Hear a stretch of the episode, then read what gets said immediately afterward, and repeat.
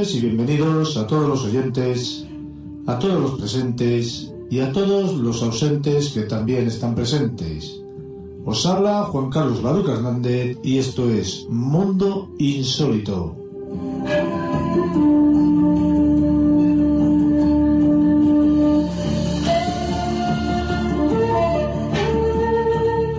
Un día más, una noche más, solo ante el peligro. Hoy, en Mundo Insólito Radio, tenemos como invitado principal al músico y compositor José Luis Benyoc Gadea, con quien descubrimos la influencia de la vibración musical en los seres vivos. Don Fermín Mayorga Huertas nos habla de Jesús de Nazaret, los esenios y los cátaros. Con Manuel Fernández Muñoz nos sumergimos en las ECM, experiencias cercanas a la muerte. Desde México, Aaron David Cuevas trae las predicciones astrológicas del horóscopo para este fin de semana. El director y profesor de cine Carlos Dueñas Masip nos desvela los lugares peculiares en donde se rodaron algunas escenas de películas. Don Manuel Estrada Villodres, en el Patio de los Inquietos, habla del futuro de la humanidad. Desde Buenos Aires, Argentina, David López Bueno nos cuenta la historia del fantasma de la torre. En la canción del poeta, Alberto Raldo Rocco pone en Mundo Insólito Radio la balada escrita con su poema La mariposa, recitado en la dulce, profunda voz de Carla Maldonado. Y Michael Martínez Blanco cierra Mundo Insólito Radio con la inquietante historia del vuelo 19, cinco aviones que se perdieron en el Triángulo de las Bermudas.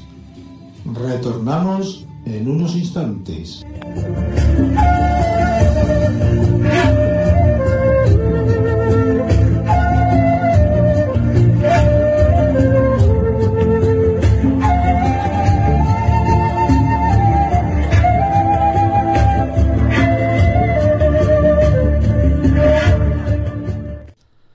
Nace en Valencia, Cursa estudios de música, saxofón, composición, armonía, piano en el Conservatorio de Valencia.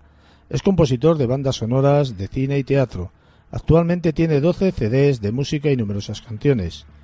Su música está evocada a la búsqueda del alma, a la paz interior y a la música nuevo año. Nuevas músicas y músicas del mundo. Su dilatada vida ha sido una búsqueda constante de nuevas formas de vida y pensamiento adaptadas a la armonía del cuerpo. Esto le lleva, junto a su otra profesión, la osteopatía, que ejerce desde el año 1986, a la unión del cuerpo-mente, o viceversa. Fruto de estas dos cohesiones le llevan a entender que todo está unido y forma uno, lo cual todo es materia y vibración. Don José Luis Benyoc, buenas noches, bienvenido caballero. Eh, muy buenas noches, eh, Juan Carlos. ¿Cómo estamos hoy? Eh, pues bien, muy bien orgulloso pues de, estar contigo con tu programa eh, que me hayas invitado pues a estar a estar contigo y con él. Y darte las gracias pues por este programa de divulgación que buena falta eh, nos hace. Y animarte a seguir con eh, con digamos este maravilloso y ambicioso proyecto que creo que haces desde el corazón y para los corazones y sobre todo para la divulgación del conocimiento. Igual que tú lo haces ahí, yo lo hago en la música. Oye, el placer es mío, sabes, lo sabes de primera mano porque te lo he confesado que llevaba tiempo detrás de poderte traer a Mundo Insólito Radio, lo cual voy a dar las gracias a, públicamente a un colaborador de Informe Enigma que se llama Roberto, que gracias a él me puso en contacto contigo y bueno, mm, eternamente agradecido a él y por supuesto a ti que participas aquí y nos vas a traer de los 12 CDs que hemos que he comentado al principio, nos vas a traer el último. Pero mm, antes de empezar a hablar de la música y de la influencia de la vibración musical en la vida, que es el tema principal de la entrevista, eh, me gustaría que me explicaras, porque claro, yo he leído antes que eres osteópata, aparte de músico, y que la unión de estos dos conceptos te ha llevado a la a, una conexión de cuerpo y mente o viceversa, ¿no?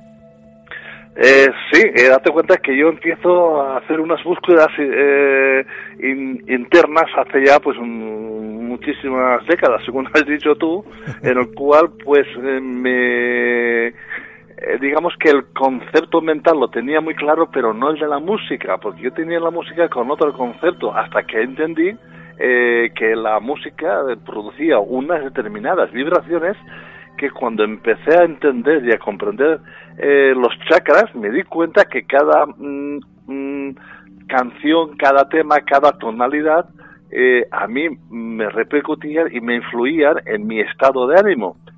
Eso, eh, Juan Carlos me llevó a investigar y estoy investigando muchísimo tiempo hasta llegar a, a conclusiones de que nosotros los compositores sin darnos cuenta eh, tenemos una gran eh, responsabilidad a la hora de ensalzar o de, eh, digamos, sería de poner tristes, ensalzar la alegría, ensalzar la tristeza a, a los, a, los seres queridos, a queridos y humanos.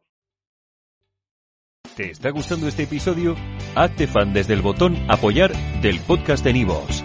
Elige tu aportación y podrás escuchar este y el resto de sus episodios extra. Además, ayudarás a su productor a seguir creando contenido con la misma pasión y dedicación.